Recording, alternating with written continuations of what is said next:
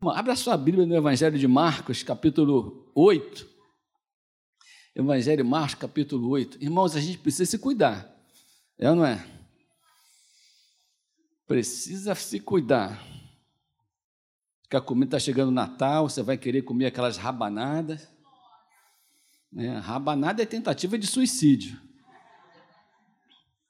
Eu falo, eu falo lá para os irmãos que rabanada é tentativa de suicídio, porque, irmãos, olha só, você pega um pão que tem que ser maçudo, não é qualquer pão. Você encharca aquela porcaria daquele pão no mar de leite moça.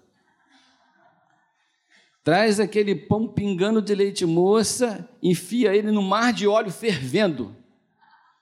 Tira aquele troço do óleo fervendo, enfia ele numa poça de açúcar com canela depois daquilo pesando quatro ou cinco vezes mais o peso inicial, você come isso. Isso é tentativa de suicídio, irmão. Não é? Aí ninguém quer comer mais rabanada lá na igreja. Você vai morrer com esse negócio. Mas, irmãos, o Evangelho de Marcos traz essa passagem tão interessante do Evangelho que você já conhece, a cura do cego de Betsaida e essa, essa passagem me lembra, me faz pensar nas dificuldades pelas quais nós passamos e que aos poucos vão tirando a nossa visão em relação ao nosso propósito, a nossa fé, a nossa vida. Nós vamos ficando com a vida que a gente leva gradativamente cegos. A vida vai trazendo alguns desafios, algumas lutas, algumas, alguns desvios, que se a gente não se cuidar, nós vamos ficando cegos em relação àquilo que Deus tem chamado para a gente ser, em relação ao nosso propósito. Nós temos uma vida que pode ser medida numa régua de um metro. Se você considerar cada ano como um centímetro, alguns estão no 50 centímetros, alguns estão no 20 centímetros, tem outros já no 90 centímetros. A vida tem essa medida. E dentro dessa medida, nós temos um propósito de Deus para ela. Mas é muito comum, com o passar da vida, com o tempo que a gente vai vivendo, nós perdemos o foco da nossa vida, perdemos o propósito, perdemos os sonhos, perdemos não os nossos sonhos, mas os sonhos de Deus para nós se perdem na nossa visão de mundo, naquilo que a gente entrega o nosso coração, naquilo que a gente vem a ocupar a nossa mente. O cego de Betsaida não é diferente desta realidade. Talvez ele esteja incluído nos evangelhos para nos mostrar que a cegueira é uma possibilidade a partir da qual a gente tem que fugir dela. A cegueira é uma possibilidade. E o texto diz assim: então chegaram, versículo 22. Então chegaram a Betsaida e lhe trouxeram um cego, rogando-lhe que o tocasse, rogando-lhe que o tocasse. Jesus, tomando o cego pela mão, levou-o para fora da aldeia e, aplicando-lhe saliva aos olhos e impondo-lhe as mãos, perguntou-lhe: Vês alguma coisa? Este, recobrando a vista, respondeu: Vejo os homens porque como árvores os vejo andando. Então, novamente, lhe pôs as mãos nos olhos, e ele, passando a ver claramente, ficou restabelecido e tudo distinguia de modo perfeito. E mandou Jesus embora para casa, recomendando-lhe: Não entres mais na aldeia. Pai, esta é a tua palavra nesta manhã, pedimos a tua bênção, suplicamos o teu favor que teu Espírito fale conosco, Pai, em nome de Jesus. Amém, Senhor, amém. O escritor português José Saramago escreveu um livro, e, existe também um filme chamado Ensaio para a Cegueira. Um ensaio para a Cegueira. Quem já viu esse filme? Um ensaio para a cegueira. Ou alguma coisa, ensaio sobre a cegueira, né? E nesse filme, a cidade começa a ser contagiada com uma cegueira coletiva, que começou com uma pessoa, e essa pessoa ficou cega e perdeu a, totalmente a noção de onde estava, e ela viu uma nuvem esbranquiçada, uma sombra branca, e essa pessoa, daqui a pouco, uma outra pessoa estava cega, até o ponto que toda a cidade ficou acometida por essa epidemia de cegueira, todo mundo que ele conhecia, e uma pessoa só tinha visão do que estava acontecendo.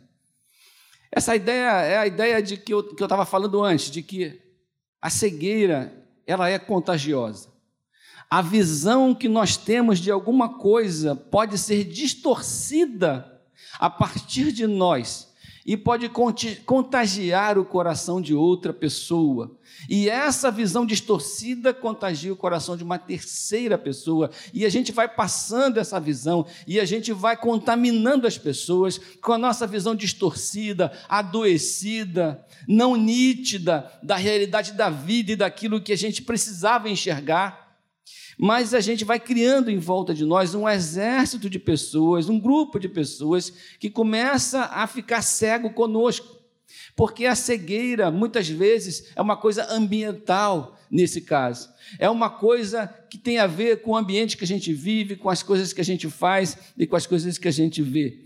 A cegueira tira a nossa perspectiva a gente não sabe mais para onde está indo, para que lado está caminhando, é quais são os processos da nossa vida. A gente contagia e contamina a nossa casa, a nossa família com o nosso, nosso pessimismo, com a nossa dor, com a nossa doença, com a nossa fraqueza espiritual, com a nossa falta de fé. A gente contagia pessoas com, a, com aquilo que a gente tem de bom e com aquilo que a gente tem de ruim.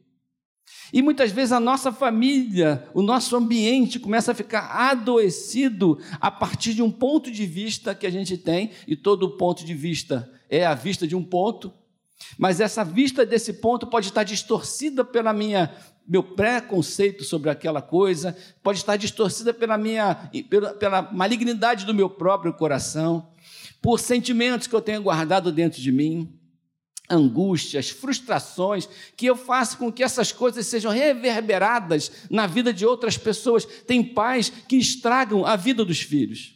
E às vezes, de maneira perigosamente perene, séria. Estragam, mostram para os filhos, passam valores distorcidos e nós precisamos ter cuidado, porque o Senhor Jesus, quando esteve aqui, fez questão de, enquanto andava com os seus discípulos, passar para eles todo o amor que recebia do Pai. Então eu acho que essa conexão que a gente tem de receber do nosso Pai todo o amor sobre nós. E quando a gente não consegue passar esse amor para outra pessoa, ele para em nós e nós estamos deixando de continuar um propósito que Deus tem através da nossa vida. Amém, irmãos? Eu estou fazendo muita confusão aqui, está dando para entender? Então a cegueira pode ser, pode trazer essa falta absoluta de perspectiva. O dia a dia de quem não sabe para onde vai. Um tempo de escuridão, de caminhada na escuridão. Eu não sei para onde vou, não sei que trabalho vou fazer, não sei qual será a minha profissão, não sei com quem eu vou casar, não sei nem se eu sou crente, não sei nem se sou salvo, não sei se eu amo a minha esposa, não sei se eu amo meu marido, não sei se eu amo meus filhos, não sei se eu fico aqui, se eu vou para lá, não sei se eu morro, se eu acordo não sei o que seu caso, eu compro uma bicicleta. Então nós vivemos nessa angústia. O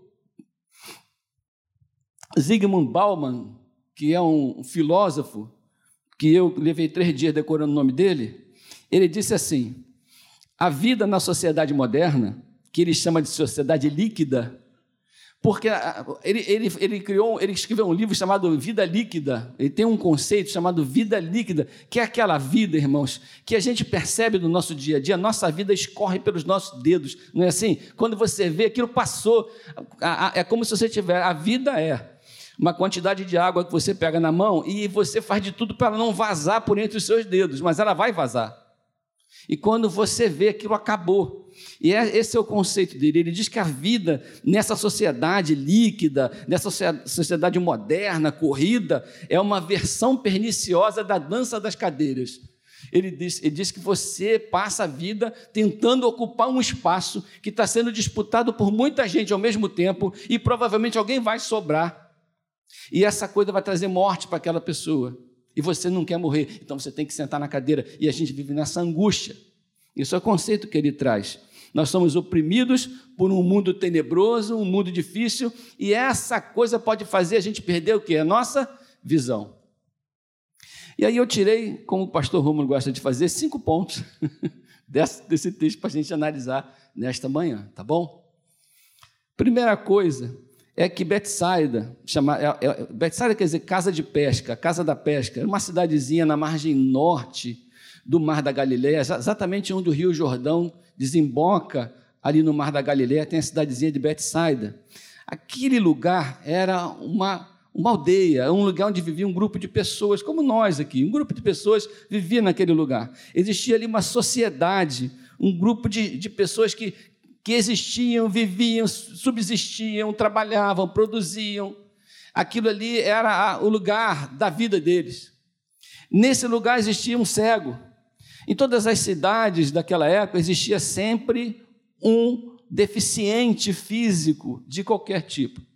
Porque a deficiência física era uma maneira meio farisaica de o povo mostrar a sua religiosidade e a sua fé. É, as pessoas eram mais santas ou menos santas, quanto mais caridosas elas eram ou não eram. Então as pessoas precisavam de que todos vissem que ela esmolava, que ela abençoava, que ela ajudava. Então o cego era uma profissão importante o aleijado, o coxo, era uma profissão, as pessoas subsistiam nas cidades, vivendo da caridade de um povo hipócrita que usava aquilo para mostrar para todo mundo a sua santidade, a sua maneira, a sua religiosidade. Então, existia mesmo essa necessidade de ter a caridade.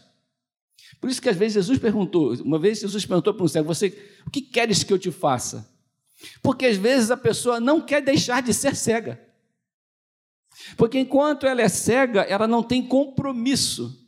Enquanto ela é cega, ela é sustentada. Enquanto ela é cega, ela é vítima. Enquanto ela é cega, ela não cuida de ninguém, ela é a pessoa sempre cuidada. E às vezes Deus não consegue curar a nossa vida porque nós gostamos da cegueira que vivemos, porque a cegueira faz com que a gente permaneça aonde a gente está, sentado à beira do caminho. E sentado à beira do caminho, eu não tenho que cuidar de ninguém, eu não tenho que fazer nada, Deus, eu estou só sentado. E nós somos conhecidos como povo do caminho. Ou seja, nós estamos marchando em direção a algum lugar, sentado à beira do caminho, eu não vou para lugar algum.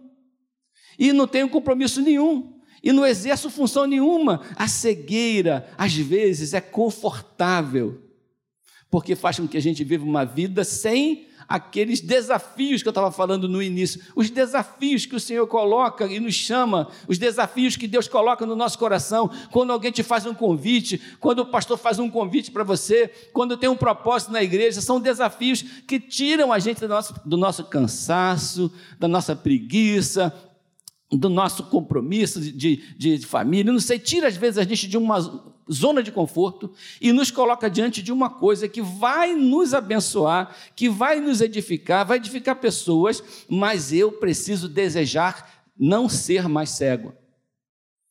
Então, a primeira coisa que a gente aprende aqui é que a cura dessa cegueira exige rupturas com alguma coisa, algum status quo, alguma coisa que faz parte da nossa vida, a cura sempre vai exigir rupturas.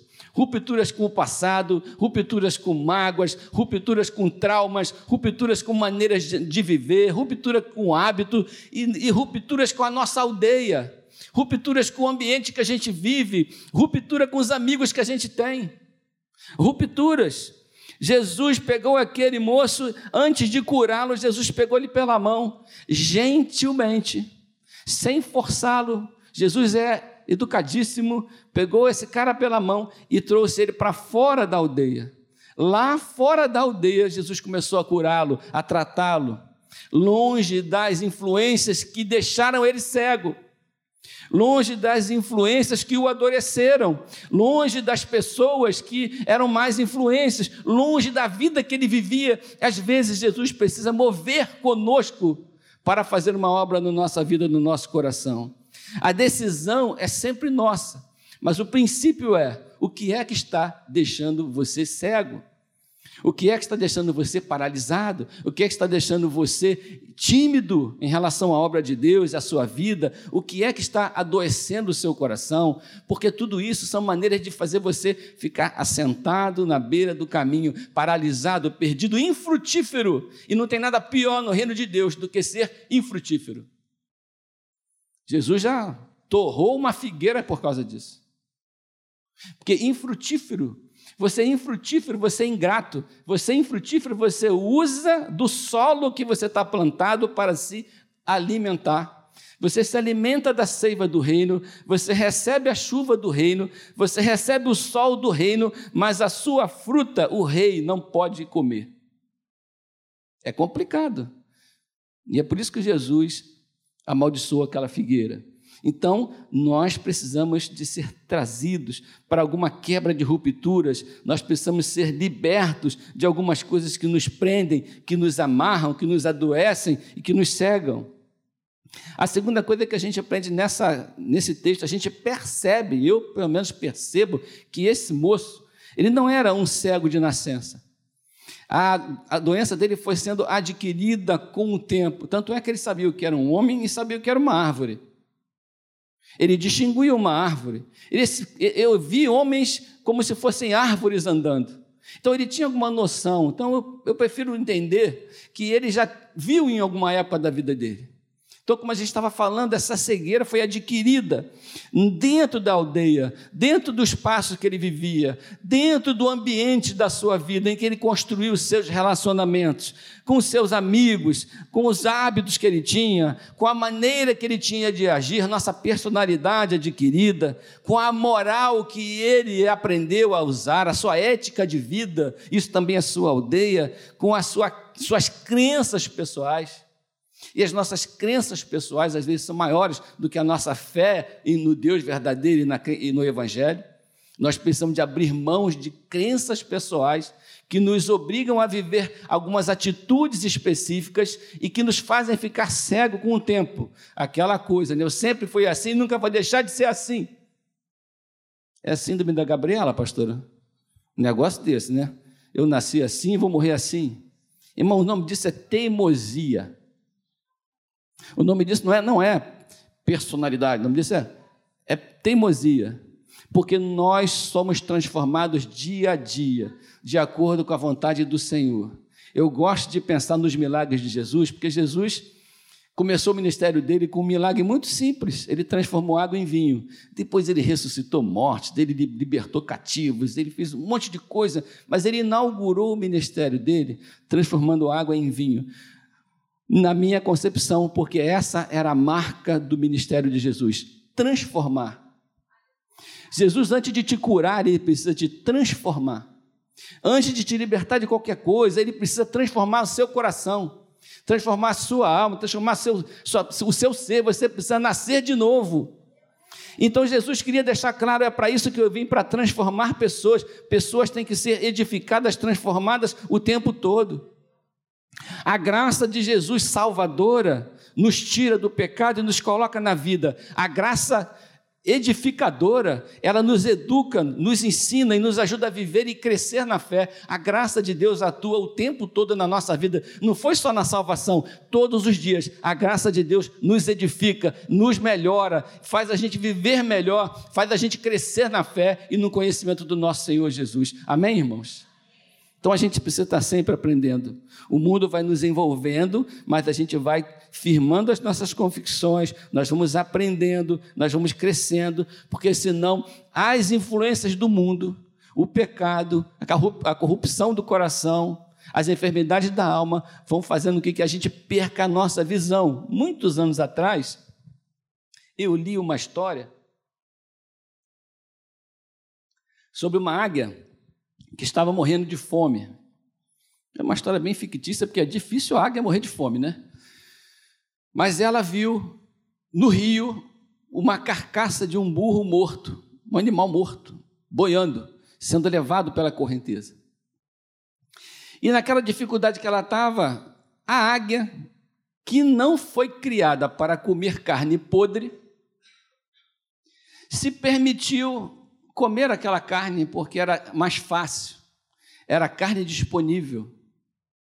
Ela voou e pousou em cima da carcaça, inchada, cheia de gases, ela não conseguia se equilibrar. O que ela fez? Ela cravou as unhas naquela carcaça podre. E a partir dali começou a comer daquele animal morto. Isso que eu estou falando, irmãos, é a imagem do pecado. Quando a gente vê, a gente permite que a cobiça germine no nosso coração. A gente se permite pousar em algum lugar que não era para a gente estar, se permite usufruir de alguma comida que não era para a gente comer, nós não fomos feitos para comer, mas a gente vai se deixando levar por essa armadilha da facilidade. Essa águia cravou as garras nesse burro e começou a comer. Quando ela deu por si, tinha um abismo na frente, tinha uma cascata, ela ia, ela ia morrer. Quando ela tentou levantar voo, ela não conseguiu, porque as garras estavam presas na carcaça e ela morreu junto com aquele. caiu naquele precipício. Exatamente assim que o pecado faz com a nossa vida. Nossa visão vai distorcendo.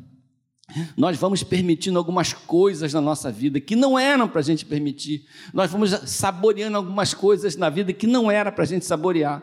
E essas coisas nos levarão à morte. Esse texto nos fala muito sobre isso. Terceira coisa que a gente aprende nesse texto é que muitas vezes há necessidade de intercessão. Nós precisamos orar uns pelos outros. Olha o primeiro versículo. Então chegaram a Betsaida e lhe trouxeram um cego, rogando-lhe que o tocasse. Os amigos trouxeram aquele cego, os amigos trouxeram aquele irmão, os amigos trouxeram aquela pessoa enferma, os amigos acudiram aquele irmão que estava angustiado, os amigos acudiram aquela pessoa que estava perdida. É, foram os amigos que levaram ele até Jesus e rogaram a Jesus e clamaram por ele e pediram: Senhor, toque nesse meu amigo, toque nesta pessoa para que ela fique curada.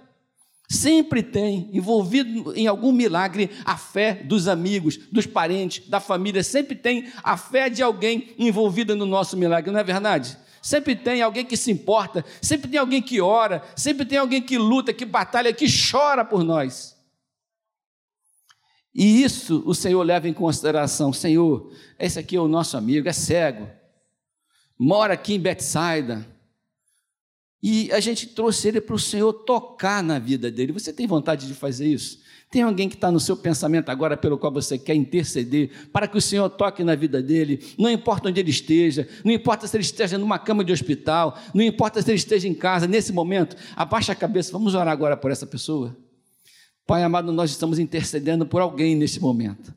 Alguém que está no nosso coração, na nossa mente, e que precisa da tua ajuda, da tua bênção precisa da tua cura, de libertação, precisa de ter um contato contigo, de perceber o seu toque.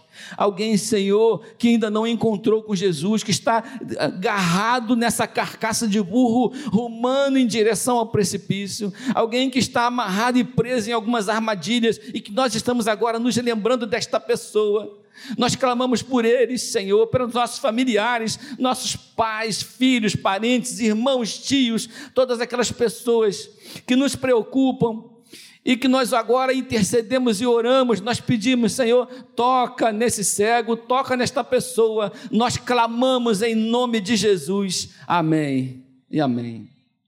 Muitas vezes a necessidade de intercessão para que haja cura, muitas vezes a necessidade de que a gente peça ao Senhor e mostre o nosso amor e a nossa preocupação na vida de outra pessoa.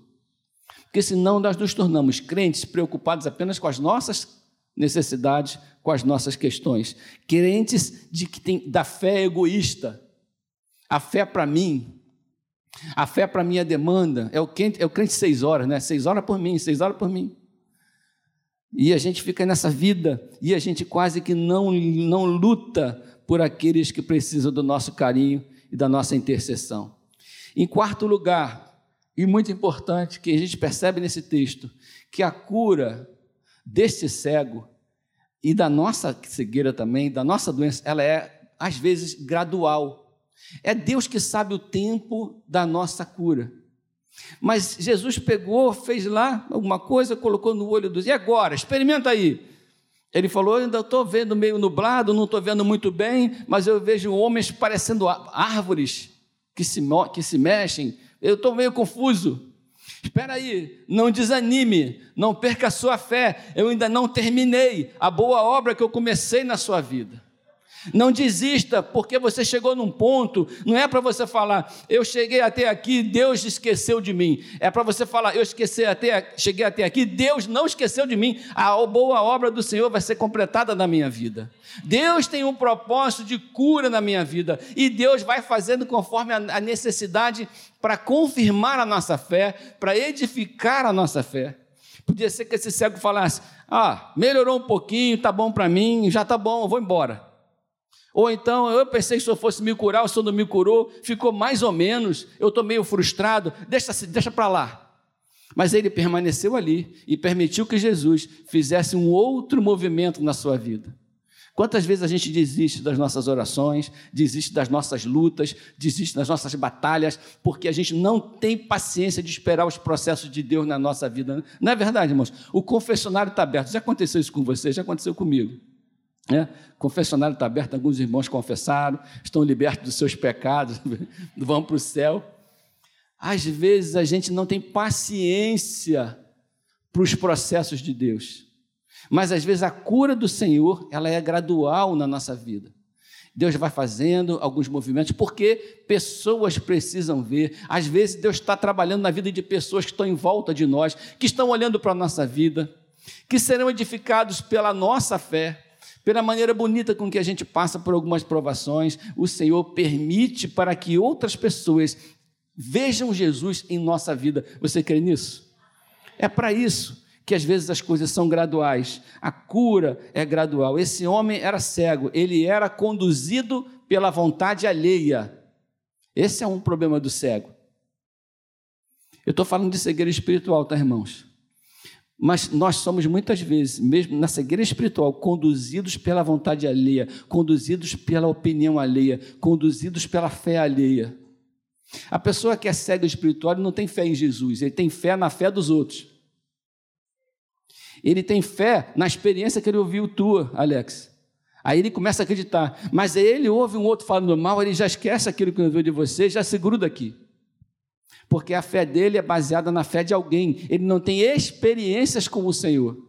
E são as nossas experiências que sustentam a nossa fé, não é verdade? As nossas experiências. Por que, que eu sei que o meu pai me ama? Porque ele sempre cuidou de mim ao longo da vida dele. Não foi porque um dia ele me deu um presente. Que até porque meu pai quase não me dava presente. Eu sou meio antiguinho, sou da época que quem, olha só, o confessionário vai abrir de novo, tá? Quem aqui já ganhou no, no aniversário uma bola dente de leite? Levanta a mão assim, bola dente, olha lá, olha lá. Ah, aí em cima tem alguém, olha lá.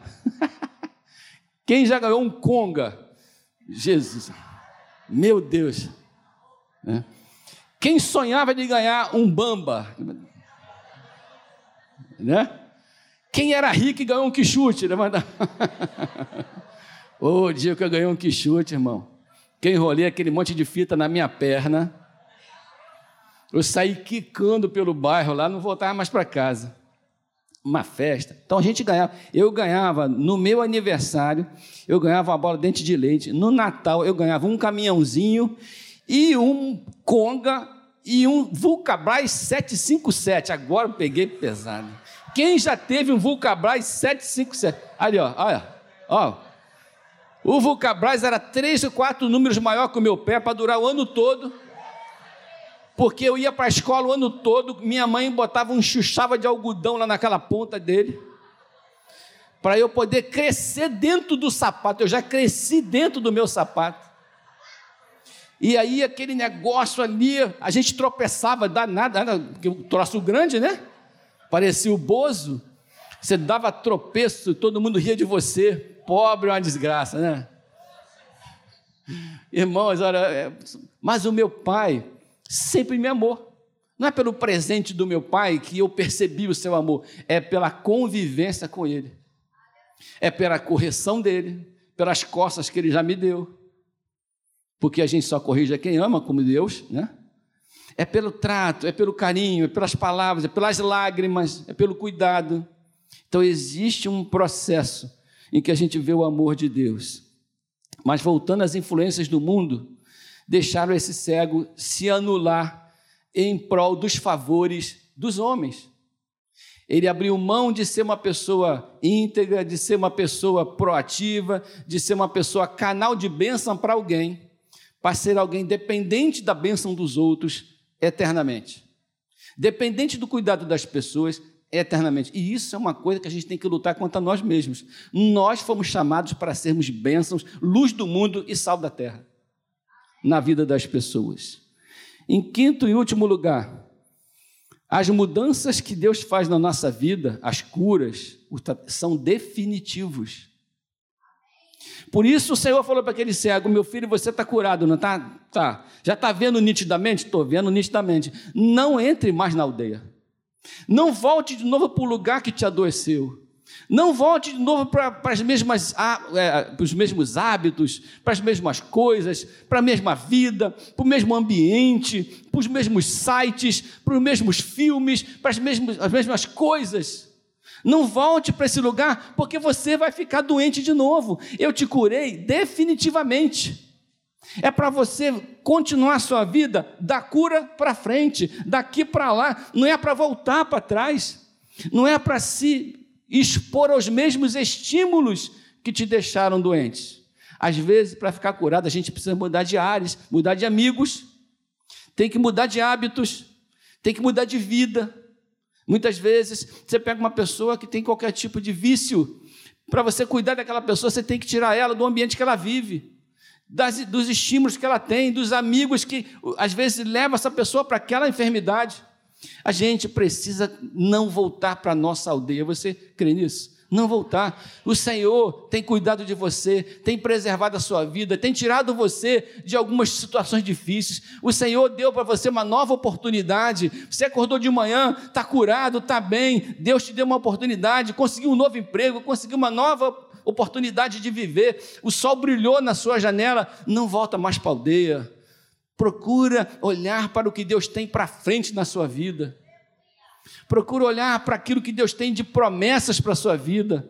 Porque senão a gente fica eternamente doente e eternamente enfermo. Nós temos que abandonar alguns conceitos antigos, culpas que ficam amarrando. A gente nasce com uma mochila nas costas. E durante a vida a gente vai colocando algumas pedras nela e vai carregando aquelas pedras. Uma etapa da vida a gente está andando curvado com aquele peso que a gente carrega do nosso passado. O que Jesus quer? Joga sua mochila fora, fica leve, porque eu tenho coisas melhores para a sua vida. Eu tenho coisas maravilhosas para você. Eu tenho promessas para a sua vida de cura, de bênção, de prosperidade espiritual. Quem sabe você, como eu, vai chegar lá no último versículo do Salmo 128 e a paz sobre Israel na sua vida mas você terá vivido o melhor de Deus nesse tempo da sua vida. Melhor da sua parte produtiva, do que você produziu na sua vida, usufruiu, viveu, a herança que você deixou com seus filhos, seus netos, sua vida, a sua vida, tá, a sua história está escrita na sua família, nos ambientes. Alguém já disse que o que nós seremos amanhã depende dos amigos que a gente tem hoje e dos livros que a gente leu hoje. Ou seja, o que a gente aprendeu e o que a gente participou, a gente é, dividiu, compartilhou, vai fazer com que nós sejamos uma pessoa melhor amanhã. Você crê nisso? Fique perto de pessoas que te edificam, que te abençoam, que te influenciam, que te aconselham coisas boas. Fique perto. Eu quero terminar essa mensagem, já que eu estou falando de, de um monte de gente aqui é, já falei de um filósofo, já falei de um escritor, vou falar agora de um poeta, Fernando Pessoa.